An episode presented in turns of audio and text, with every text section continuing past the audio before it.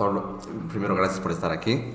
No, pues gracias, Sabor, por la invitación. Este, Sí. Estoy, estoy con Chucky y contento de estar. Porque estos últimos dos meses para vos han, sido, me imagino, a ver, eso quiero preguntarte primero así para empezar, ¿qué tanto sientes que ha cambiado? Porque desde el TikTok famoso eh, ha cambiado mucho, tu, tu, tu- o sea, pues digo, por mínimo ha sido más conocido, pero ¿qué tanto ha cambiado toda tu carrera, digamos? Eh, la, la, la ha revolucionado. O sea, yo esperaba llegar a este lugar en cinco años más. Estaba convencido de que en cinco años más iba a lograr esto, pero se adelantó. Mm, No, o sea, Me cambió totalmente porque yo vengo haciendo hace siete años, siete años de hacer stand-up y, y hacer crecer el género, ¿no?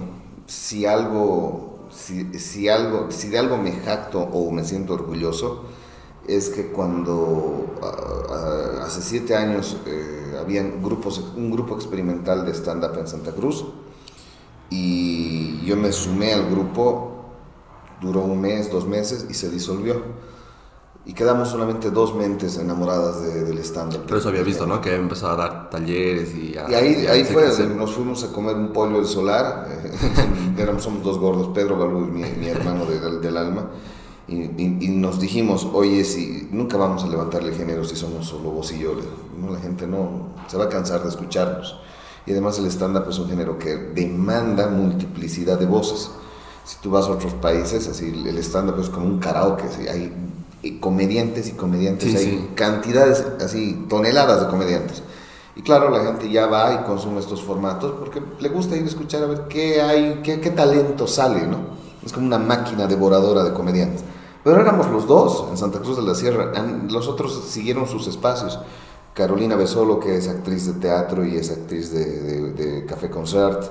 Otro que era Marcos Besín, que era, es actor de, de- teatro. Eh, Alejandro Amores, que de- dejó el género, no, no quiso verlo más.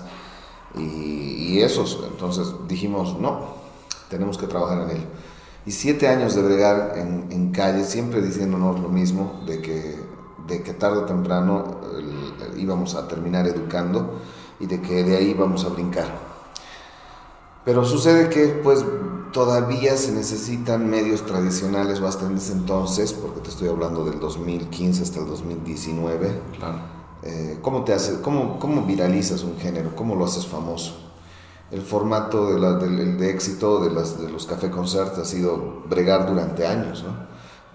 Y además eh, son, son escuelas antiguísimas. Tralala, Ficos, Chaplin Show, que son formatos de comedia. Han empezado en los 70s, 80s y, y han cosechado recién en los 90. digamos.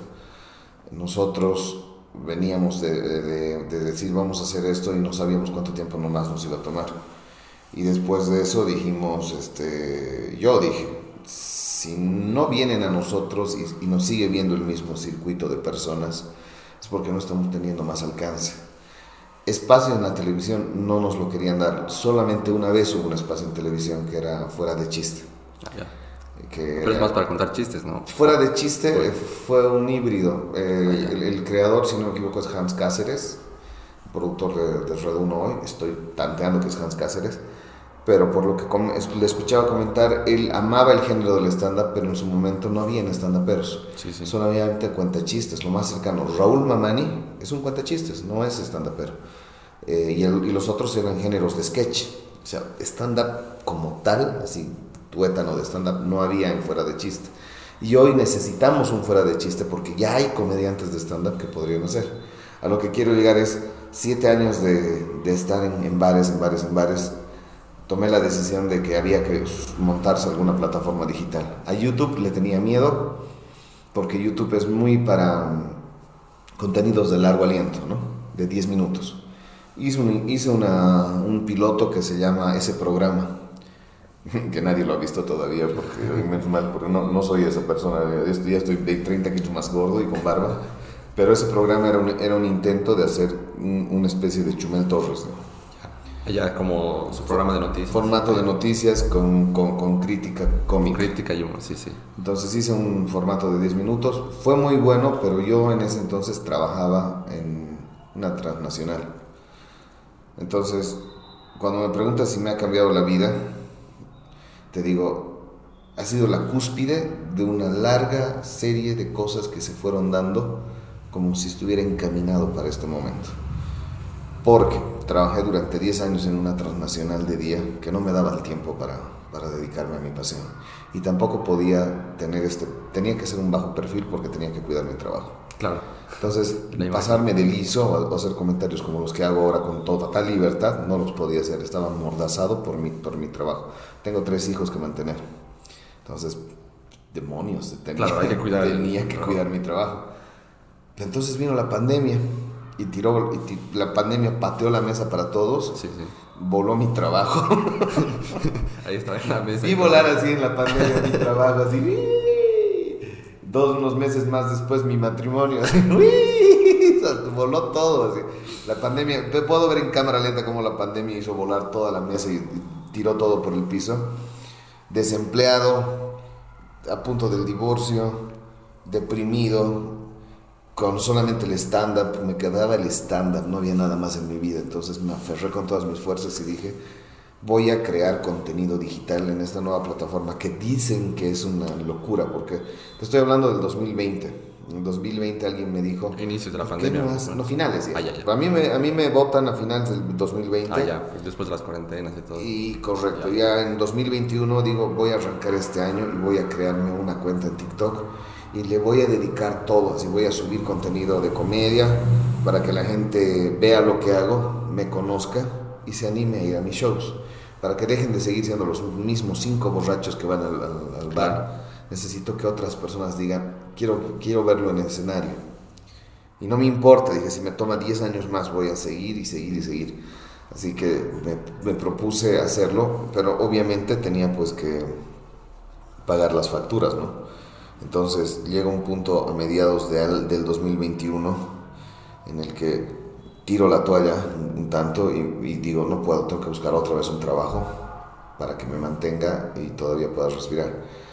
Entonces busco un trabajo, pero ya no encuentro con las mismas condiciones que tenía en una transnacional. Pues ahora las cosas habían cambiado, reestructuraciones, se había achicado el mercado. Entonces encuentro un trabajo de freelancer y aquí se pone interesante, ah, de, consultor. Y me dicen, no podemos, no puedes estar en planilla, te tienes que abrir un NIT. Y ahí comienza. Ah, ya. Ahí tu experiencia. Claro, entonces voy. Ella hasta ese entonces no había hecho videos de, de instituciones si miras mis videos, antes de, los videos de instituciones está una, una, saga que se llamaba Elon Musk se compra sí, el país. y antes de Elon Musk tenía otros videos que eran de feminismo, eh, tengo mis posturas de progresistas, que las hago comedia. Y antes de eso buscas un poco más, tenía programas, videos que eran este, historia de la televisión boliviana, probando así ejes temáticos para ver cuál pegaba. Elon Musk llega a pegar fuerte porque parece ser que al boliviano le encanta que le caracheen su, su país y que un gringo se burle de ellos. y, nada, empezó lo de impuestos y se hizo viral, se hizo fuertemente viral, eh, sobre todo entre todos los que tenían empresa o los contadores. En el rubro tributario llegué a estar en una revista de aburrida de finanzas ah, y, que se llamaba Contadores o una revista así de, de, tributo. Y ahí pegó. Eh, llegó la, pasaron dos meses, llegó la carta y revolucionó todo. Claro, con, la carta es cuando, cuando todo, porque sales en todo lado y, y, el, se hace más bien ¿Sabes qué es lo que creo que, que, todavía la gente no, no reconoce o, o, no se visibiliza? Fue, fue, no es tanto el video de, de, impuestos. El video de impuestos, por supuesto, molesta al poder y, y es el que me persigue. Pero creo que lo que me, me, me, coloca y me para bien y me plantonea es la respuesta que les doy a su carta. Para mí ese es el video, el video más importante que el propio de impuestos. Claro. Porque ese video, este ese video era un martes a las 8 de la mañana, yo estaba haciendo un streaming para publicitar un show de comedia para la noche. Pues esa era mi vida. Eh, invitaba gente, regalaba entradas y luego en la noche iban a mis shows. Estaba en una de mis rutinas diarias cuando en vivo, pues tengo el video grabado, en vivo suena el timbre y me dicen, don Pablo, lo están buscando de impuestos. Entonces voy a así apago la, apago la, la cámara, eh, apago la, corto la transmisión y voy a recibir la carta. Y me cago de risa porque no podía creer, Dios. Porque yo sabía que estaba provocando a instituciones y sabía que tarde o temprano iban a mandarme cartas. Y lo anhelaba. Ya. Lo anhelaba porque soy, he estudiado marketing. Claro, sabías el impacto. Sé el impacto que tiene corretear comediantes. Sé lo mala publicidad que es para cualquier institución ponerte a corretear comediantes. Y lo bueno que es para, para el Lo comediante. bueno que es para el comediante. Conozco la historia de todos los comediantes que admiro. Lo mejor que le puede pasar a un comediante es que le dé cáncer o, o que lo quieran llevar a la cárcel. Sí, sí, claro, porque ya Porque hacer nuestro rubro es como nos, nos da envidia, Dios. Cuando, cuando al cojo Félix le, le, le dio cáncer de su pierna, era puta, me cago ya. Miren nada más cómo le tiene tanta suerte a este imbécil. Ya. Le pasó también a otra comediante norteamericana que eh, se llama, es algo conté su nombre, no recuerdo. Igual Luis C.K. dijo, qué envidia, le dio cáncer de mama, Dios, wow, se mejor, su carrera disparó, así se fue para el cielo esta mujer. Eh, a Lenny Bruce, a Lenny Bruce se hizo famoso porque lo llevaban, lo esperaban fuera de sus shows. Ah, para llevar a la cárcel, Sí, Lenny sí. Bruce. Entonces yo decía, Dios, y mi madre asustada me decía, hijo, no te metas con el poder, ¿cómo vas a hablar de esas instituciones? Y yo, Pero- madre, que me persigan y me hacen el favor de mi vida, así que me persigan por Dios, que me vengan a decir que no se jode con eso.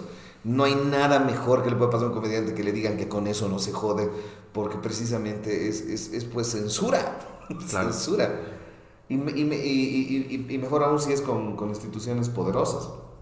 Entonces, leo la carta y para mí era, era Willy Wonka, digamos, ¿no? Era la carta de Willy Wonka y ese era mi golden ticket. Y lo miré, al- lo, mi- lo miré al mensajero y le dije, ¿esto es en serio? Le dije, no me estás jodiendo. Volví a mirar la carta y decía, firmado por el presidente de Impuestos Nacionales, Mario Cazón. Puta, grité de alegría. Dije, no puedo creer. ¿Sabes por qué no podía creer? Porque yo esperaba una reacción chica. Que, la, que el departamental me vengan a buscar, que el departamento de jurídico de, de Impuestos Nacionales. o sea, una- una- esperaba un escalafón abajo, ¿no? Que venga y me diga, no, señor. Ya eso para mí era ganancia.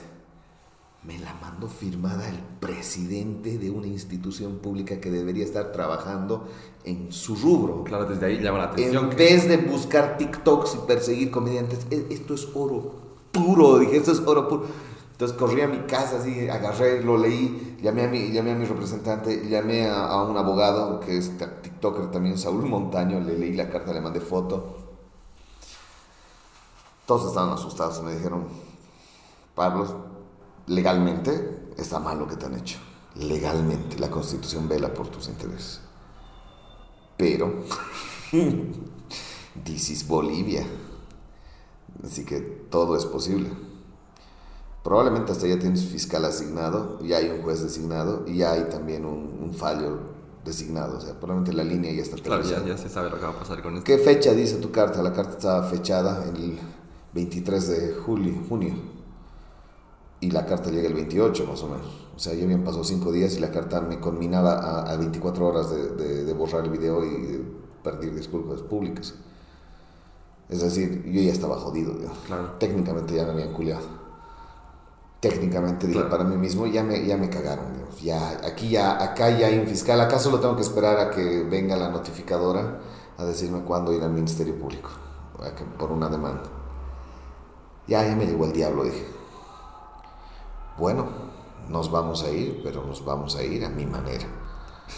Entonces agarré el teléfono a las 9 de la mañana y le dije a mi representante, acabo de subir la carta a, TikTok- a Twitter, la voy a dejar ahí, que oré, que lo vean todos. No me pases llamadas durante hasta el mediodía, voy a dedicarme a escribir un guion y a grabar unas respuestas. Y lloré toda la mañana. Lloré toda la mañana porque decía, ya estuvo. Claro, porque no es muy frío, yo no, yo no, estoy muy gordo, voy a ser la perra de alguien, no quiero ser la perra de nadie. Decía, "Ay, ay". Escribiendo, qué jodido. Entonces escribí el guion y me puse de frente a la cámara y les dije, eh, no, no me voy a retractar. si usted no tiene sentido del humor, no es mi culpa que usted lo hayan hecho caer de la cuna de niño. No voy a retractarme por un chiste, porque si no, ¿qué chiste si es que tienes que andarte disculpando? No. Haz lo que tengas que hacer, don Mario. Tú eres el dueño del poder y yo solo soy un ciudadano. Si tienes que hacer y venir por mí, ya. Y desde ahí, pues todo cambió.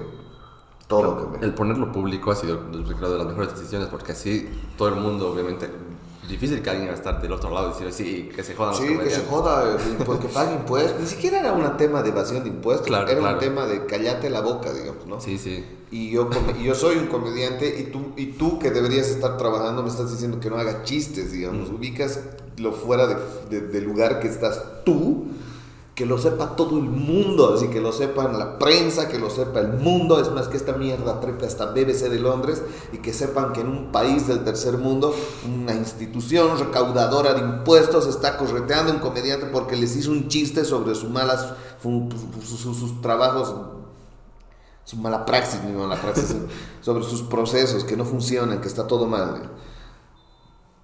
Y obviamente supongo que alguien allá arriba dijo, sí, sí, te pasaste de verga, Mario. no, no, debiste hacer eso. No sé, no sé, no, no. Obviamente, riesgoso mi chiste, porque el Estado es pues duro cuando quiere corretearte. Digamos. No, pero dentro de todo era o sea, no, no has cruzado ninguna línea, creo, de, ni de ofender, ni de difamar. No, pero igual le ha caído mal a la gente, ¿no? Ahí, ahí arriba sé que le, ah, claro, le ha caído mal. Y tienen el poder, pues pueden, pueden auditar a mi familia. Fueron a buscar a mi familia. 48 mm, horas después, de casualidad, empezaron a pedirles citas a mis familiares. Padre, madre, así que vayan. También como una forma de amedrentar, me imagino. ¿no? Es una forma de amedrentamiento. Fueron a buscarlos, fueron a decirles que vengan a revisar sus estados financieros y revisar, o sea, revisarles todo, ¿no? Y es jodido porque luego tuve conversaciones con otras personalidades de, de TikTok y replican lo mismo. Alguien me dijo, yo me hice la burla de un, de un senador del gobierno oficialista y a los días empecé a recibir llamadas de amenazas de muertes. ¿eh? Y luego me enteré de que cierta fuerza del orden público tiene un departamento dedicado a, ver eso. y es la, es la inteligencia de este departamento del orden público que se dedican a, a decirte, bueno, no te pases de chistoso porque te estamos siguiendo, para que se te haga así, Claro. Yo, yo, estoy, yo, yo, yo, quiero creer que le caigo bien a gente del poder porque no es secreto, les he dicho que soy de izquierda y que soy progre. No tengo ninguna relación con ellos porque no, no me pagan contratos ni, ni tengo contratos con gobierno. Pero quiero creer que le caigo bien a algunos grupos de poder. Hasta que me ría de ellos. Hasta que les haga un chiste que no les guste. No sé, hay muchas cosas raras que han pasado. Hay muchas cosas raras, como lo de No Mentirás, que en teoría es acusado de. Dicen que es de del oficialismo, dicen que es un canal y un programa del oficialismo. Entonces eso explicaría la revancha que se dieron conmigo, pues la persecución que hicieron a buscarme en mis lives a ver qué cosa decía. Eso, eso explicaría que, que, alguien allá arriba se está cobrando, pero Carlos Valverde incluso llegó a sugerirme de que no, de que revise a quiénes jodí, y, y quiénes podrían estar cobrando como una vendetta. Pero creo que Bolivia es mucho más sencilla de lo que la gente cree. Porque yo tenía, yo tenía llegar amenazas de ultraderechistas que me acusaron de que yo estaba siendo financiado por el gobierno para hacer cortina de humo por el caso Nayar. Porque lo mío sucedió al mismo tiempo que lo de Nayar, ah, del narcotraficante. Ah, entonces, claro, tú estás trabajando para ellos, claro, para dijeron, la ah, que venga, vamos a hacer una cortina de humo mediática y le vamos a pagar y ojalá fuera cierto. Gustoso hubiese dicho ya. Porque qué otra cosa más le hace falta un comediante es que dinero, así que no hubiese sido cierto, yo con todo gusto hubiese firmado. No, claro, y además esto que dices de, de la amedrentación, cuando haces esto, normalmente debe funcionar, me imagino, ¿no? Que la gente, porque es el poder, o sea, no tienes tú como individuo ninguna oportunidad, digamos, de eso, pero al hacerlo público en tu caso y que, que haya salido en todo lado y que haya sido viral y todo eso, pues ya no, no había escapatoria ahí. Es que, ¿sabes qué? Creo que para otros casos no funciona igual. Porque te doy un ejemplo. Si a Doria Medina le hubiesen dicho que tiene 24 horas para callarse la boca, la gente hubiese dicho, ah, que se joda, digamos, es Doria Medina, es otro poderoso más. Si a un empresario le hubiesen perseguido impuestos, la gente hubiese dicho, ah, que se joda, pues que pague impuestos o que se los arregle. Claro. A nadie le importaría. Lo lindo de ser el bufón del pueblo es que eres el último eslabón de la cadena. Porque el comediante históricamente es, es lo más bajo, pues. Es, como, ¿cómo vas a enojarte del comediante, del, arlequín, del bufón? Es, hasta vos mismo te desprestigias cuando te pones a nivel del comediante, ¿no? Alguna vez has correteado a un payaso en la calle, ¿quién se ve más ridículo, Dios? Ponte esta escena y imagínate que un payaso viene y te golpea con un globo.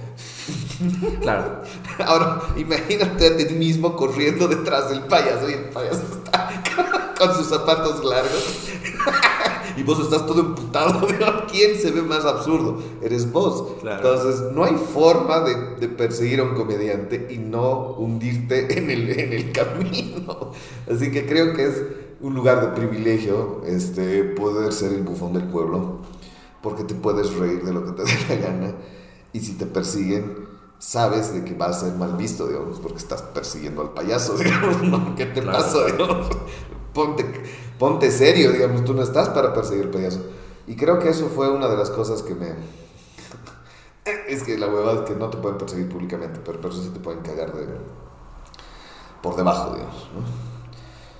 Que lo he sentido, también he sentido, también he sentido que me han cagado de formas este, por debajo. Se me han cerrado espacios, se me han cerrado teatros, que de un día para el otro estaban, vamos Pablo, vamos a trabajar juntos. No voy a dar nombres, pero sí hay teatros que, que con las cosas que se han divulgado de mí, este, de un día para el otro dijeron, "Mm, ¿sabes qué? Ya no queremos.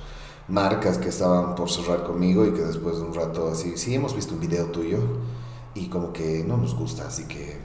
Y hay otros que simplemente han dicho, "Eh, no, la verdad es que ya no, porque, porque estamos viendo otras opciones.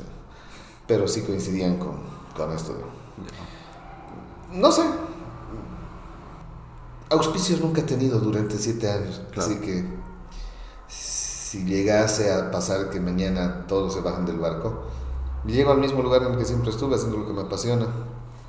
Claro, solo que ahora ya, ya tienes, ya... Ya tengo mi Sí. audiencia, digamos, ya, ya le llegué a la gente que quería llegarle, ya tengo un fandom, ya tengo un grupo de gente que me quiere, ¿no?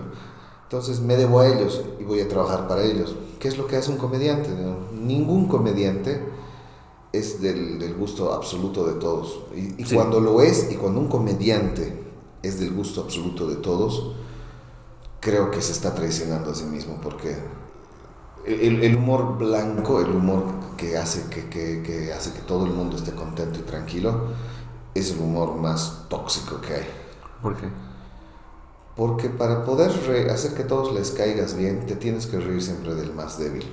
Mm, En el caso del Chavo del Ocho era, vamos a reírnos de los niños pobres de México, de las familias rotas y endeudadas. Hicieron comedia con, con la pobreza de la gente. Cantinflas es la risa del pobre iletrado que no tuvo educación. Es muy chistoso y todo el mundo le encanta, pero te estás riendo del último eslabón, de- del de abajo. Entonces, cuando el humor blanco no es blanco, en realidad es un humor más tóxico, es el humor, es el humor que se ríe de los que no se pueden defender. Y ya aterrizo en mi país, el humor de, ay, qué tan, es tan, tan lindo su humor, sí, ¿qué hace? Se disfraza de chola, se disfraza de, de indígena, se pone chulito y tiene esta voz y hace este tipo de voz y se está riendo. ¿De qué te estás riendo, hermano? Te estás riendo de una persona que no tiene un, un- un buen, un- una buena, eh, un buen lenguaje, ¿cuál es la palabra?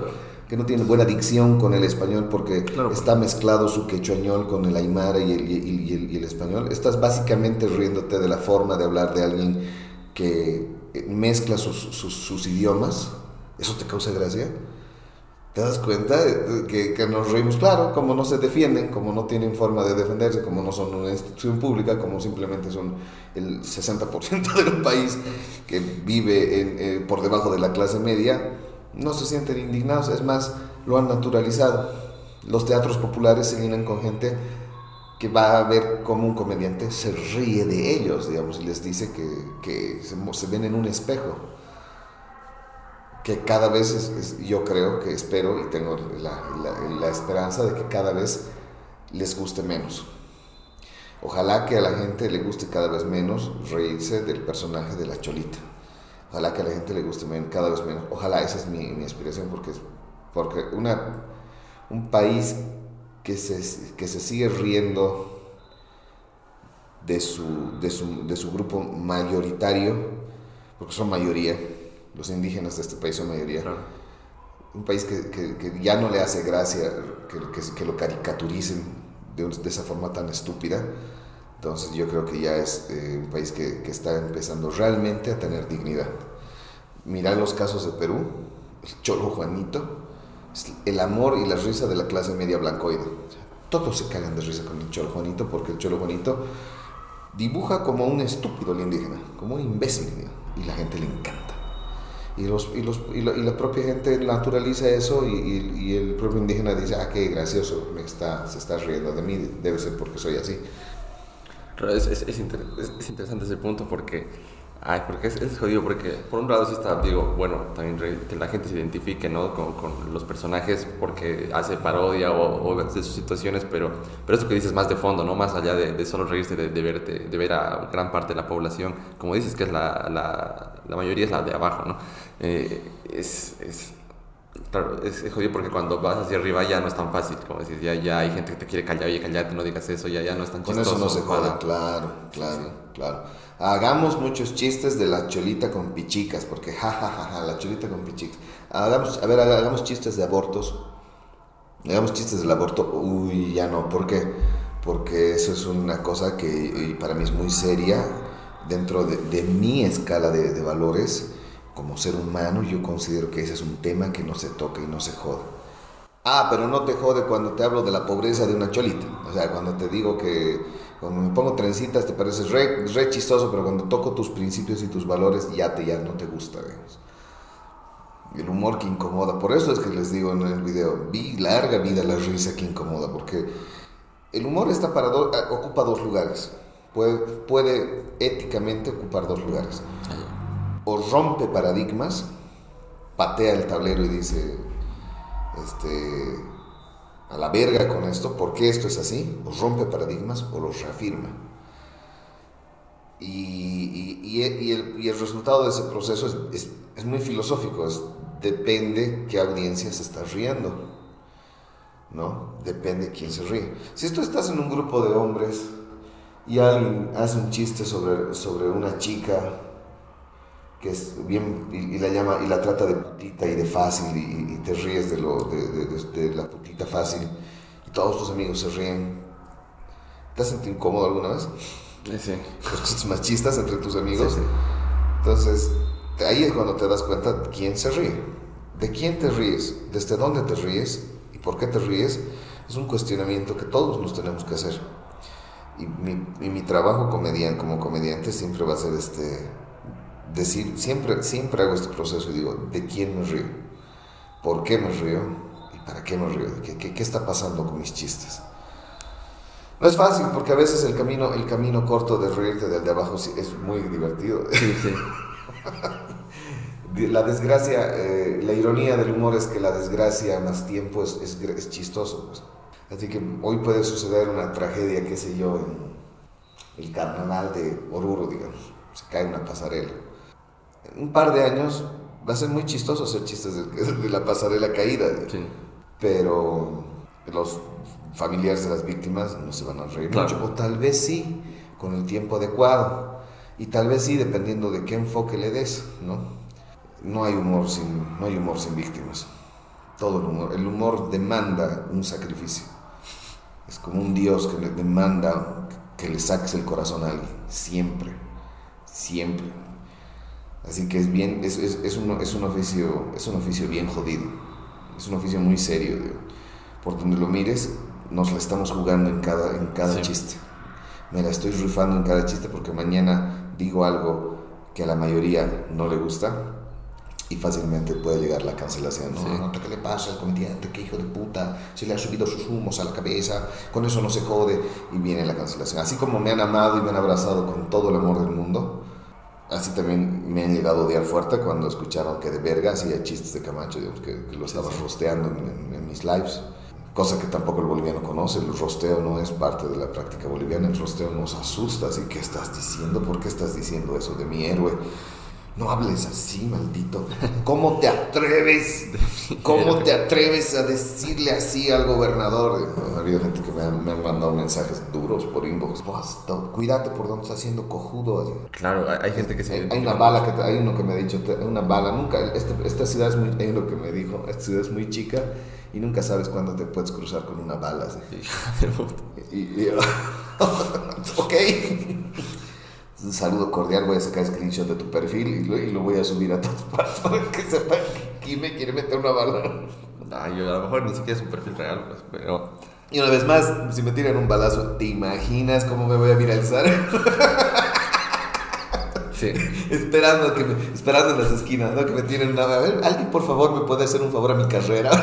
me podrían disparar. la bacana es que ya no podría continuar tu carrera, ¿no? Eh, dependiendo Pero... dónde, de, dónde disparen. Por si, ah, si ya no me levanto, pues como que ahí termino. Ah, sí. Pero podría terminar. Si sobrevives al balazo. Podría terminar teniendo el nombre de una plaza, lo cual también no está tan mal. no, pero si sobrevives al balazo, sí. sí, sí. sí no, si me muero, sería pues el, el comediante que murió en nombre de la libertad de expresión una placita que se llama Placita Pablo Osorio. Entonces voy a escribir sobre eso un día. sí, no, está, está, está, jodido. Pero mm, ahorita me está haciendo pensar mucho porque mm, nunca había, nunca había entendido por creo que realmente por qué el humor tendría que no tendría que ir hacia abajo siempre decían el humor es humor o sea, tiene o sea tiene de lo que sea de lo que dé risa no pero pero como tú me lo planteas ahora claro, sí tiene mucho sentido pensar eso, ¿no? Que, que, que, de qué nos estamos riendo, quiénes están riendo, porque claro, porque si, como decías en el caso Perú, que podría aplicar fácilmente a Bolivia, ¿no? Si son, digamos, la clase media alta, blanca, que se está riendo del indígena y ellos no se están riendo, entonces, claro, es, es fuerte pensarlo así, ¿no? Claro. Entonces... Claro, a mí, eh, yo no... Dos cosas. Uno, no soy partícipe de la censura ni de, ni de los límites del humor. Creo que los límites del humor son el silencio. Cuando un chiste no causa gracia, ha encontrado su límite. No tiene que haber un ministerio de censura, no tiene que haber impuestos nacionales mandándote cartas diciéndote con eso no se jode, porque el con eso no se jode es ambiguo, puedes joder con todo. Cuando la gente se deja de reír, sencillamente el chiste deja de ser, de ser funcional y, y desaparece. Muere por sí solo.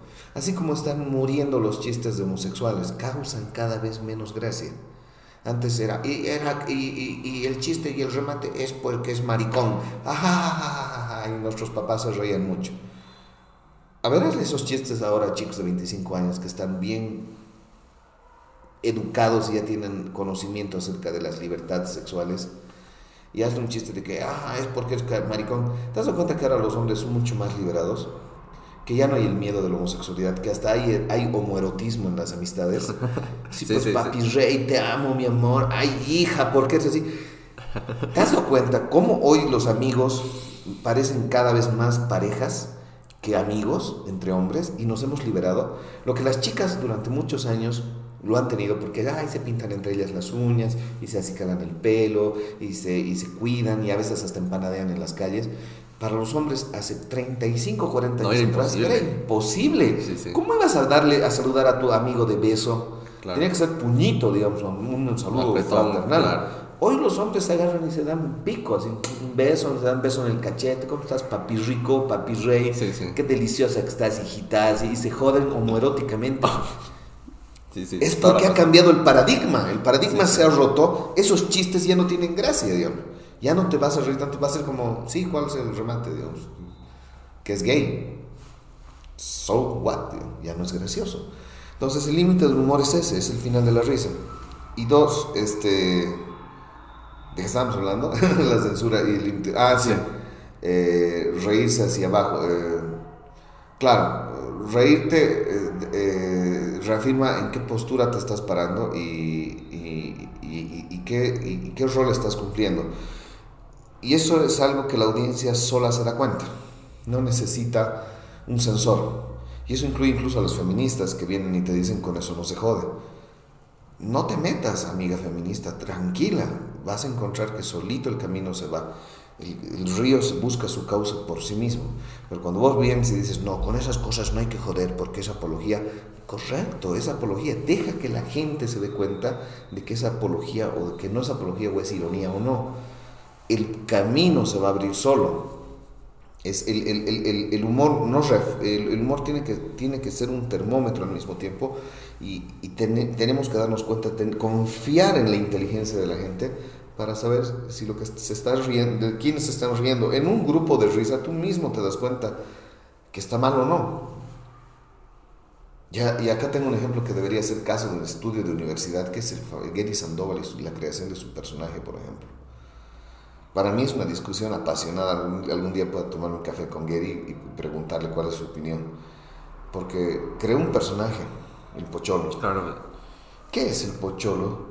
Sino el espejo roto del machismo, de la violencia doméstica. Totalmente. Claro. Pues yo lo agarró la violencia hacia las mujeres, hizo esta dinámica sencilla de volcarla, clac, y de repente en ese espejo nos reímos. Pero yo confío en que la gente sale de, de esos shows de risa y dice en la soledad de su cuarto, puta la verga, es igualito que las mujeres, ¿no? O sea, deben haber algunos hombres que se cagan de risas realmente y no hay reflexión en sus risas, regresan y, ¡ja, qué divertido el mandarino! eres un pocholo! ¡Ja, porque tu mujer te, te, manda, ¿no? Sí, sí. Pero debe haber gente que llega a su casa y dicen, oye, qué heavy. Nos estamos riendo, haciendo una risa sobre la violencia doméstica. Trasladar, convertir el personaje en femenino y es una mujer boliviana promedio que se hace sacar su puta con su marido. Claro que el marido abusa de ella, que el marido la, controla, no le deja tener libertades, que le dice qué pensar, cómo pensar, qué hacer. La genialidad del Pocholo fue encontrar un, problema, una, víctima, y una vez más, humor sin víctimas no hay. Agarró una víctima que es la mujer boliviana y la transmutó en un hombre que sufre de ese maltrato. Y todos nos reímos, y fue un éxito el Pocholo probablemente es el, es el mayor comediante boliviano porque ha, ha traspasado todas las fronteras bolivianas. Se ríe tanto el chaqueño como se ríe el pandino del Pocholo. La pregunta más, más, que, que más me apasiona es ¿por qué? ¿Por qué nos hemos reído tanto? No, es que bueno, dentro de que es brillante, ¿no? En su, en su forma de... la actuación es impecable, ¿no? claro, si fuera al revés, no sería, o sea, sería jodido si fuera realmente el hombre el que, que actúa del, del, hombre, ¿no? Y la mujer de, su rol normal. Entonces, claro, pues, así tiene sentido si das la vuelta. Claro. Entonces, como... La actuación es técnicamente, ¿no? Y es indiscutible, es un gran actor, es un gran creador de contenido, es un gran personaje pero lo que dice en el fondo es, es bien heavy. pero eso me encanta que está en el fondo, ¿no? no nunca te lo dice así. Claro, es que eso es el humor. la, función del humor es eso, es, poner, es señalarte donde nadie está mirando. Lo que más me apasiona del humor es que es eso, es muy hermano siamés de la poesía. La poesía dicen que es en realidad, los comediantes, eh, Jerry Seinfeld en una entrevista dice eh, que la poesía es, es comedia mal hecha, es comedia sin remates porque la poesía y el humor te señalan donde nadie mira. La poesía agarrará y romantizará aquel leve movimiento de la hoja de un árbol mientras es una tarde y nadie se fija en, el movimiento y la comedia va a señalar allí donde está todo el mundo pasando de largo y nadie se está fijando en el elefante blanco de la habitación. Y la comedia agarra y dice, si aquí hay un elefante blanco, vamos a reírnos de esto, porque está acá y nadie lo nota. Mi video de impuestos es eso. La gente agarró y dijo, es que es así. Es así. ¿Por qué nos causa tanta gracia? Porque siempre estuvo ahí y nadie lo nombraba.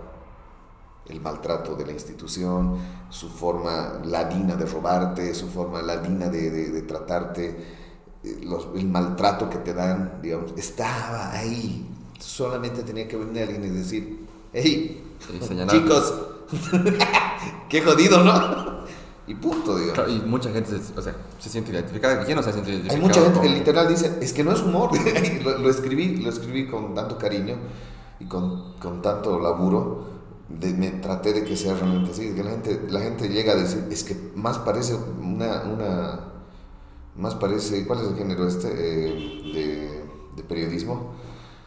Eh, eh, no es relato, es este periodismo cuando cuentas algo y es este, crónica. Ah, ya. Más parece crónica que, que humor, que es tal cual pasa. Sí, sí.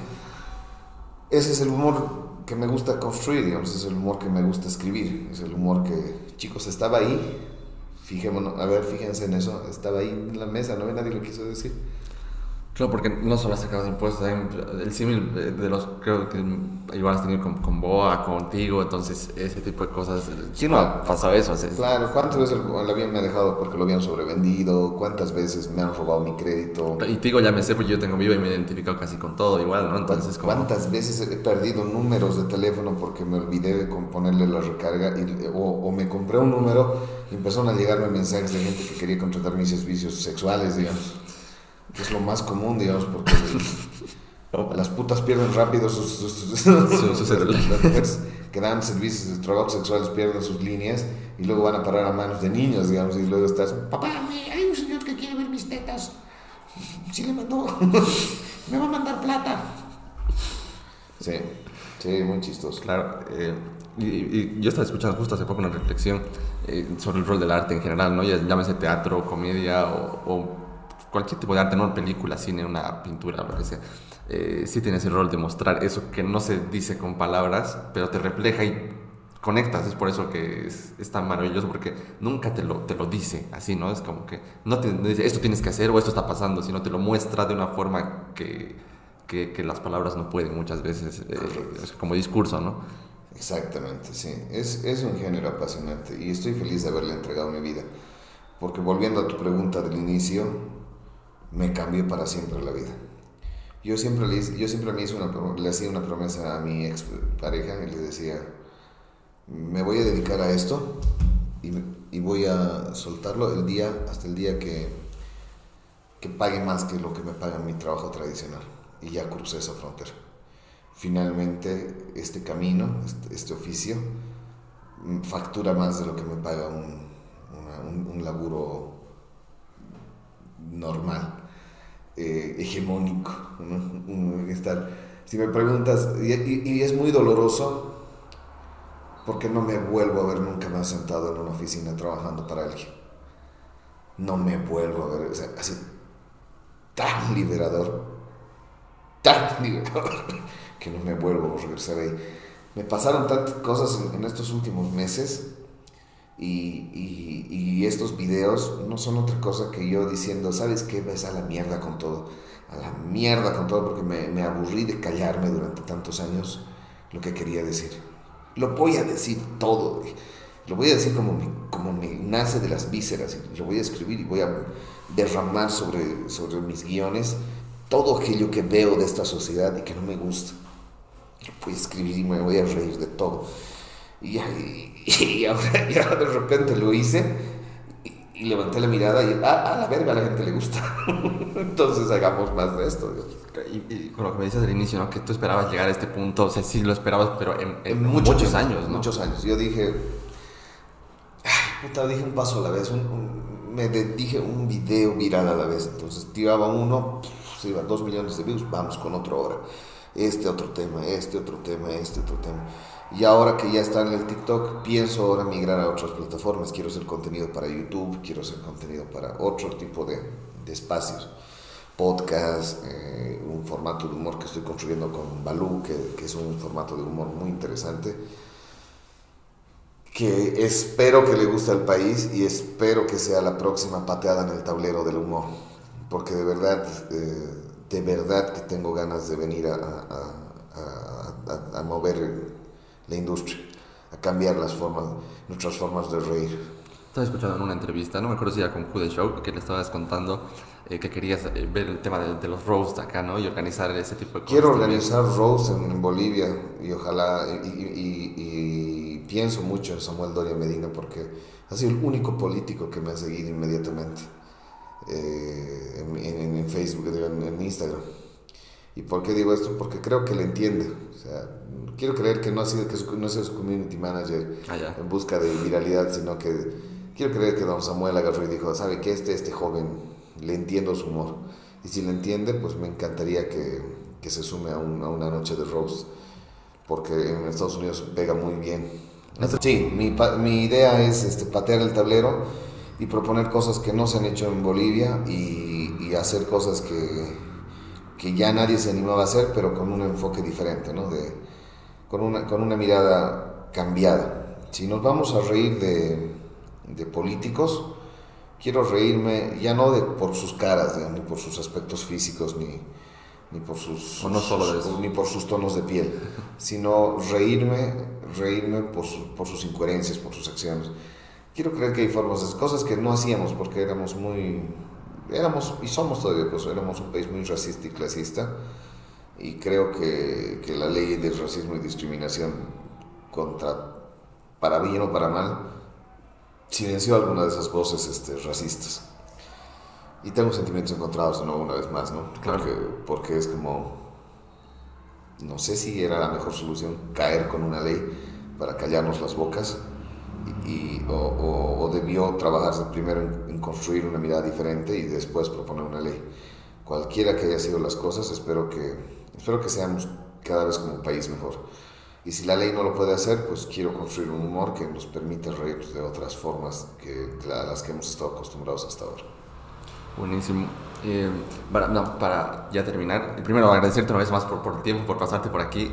Es lo que más disfruto yo, conversar con, con la gente, aprender a escuchar y, y, principalmente la etapa en la que estás, ¿no? Eh, y, y por, porque antes de, de, este, de, este, TikTok viral, eh, bueno, entre varios que has tenido, pero alguno que ha pasado las barreras del misma de TikTok, ¿no? Que ha salido en las noticias, en la tele y mucha gente.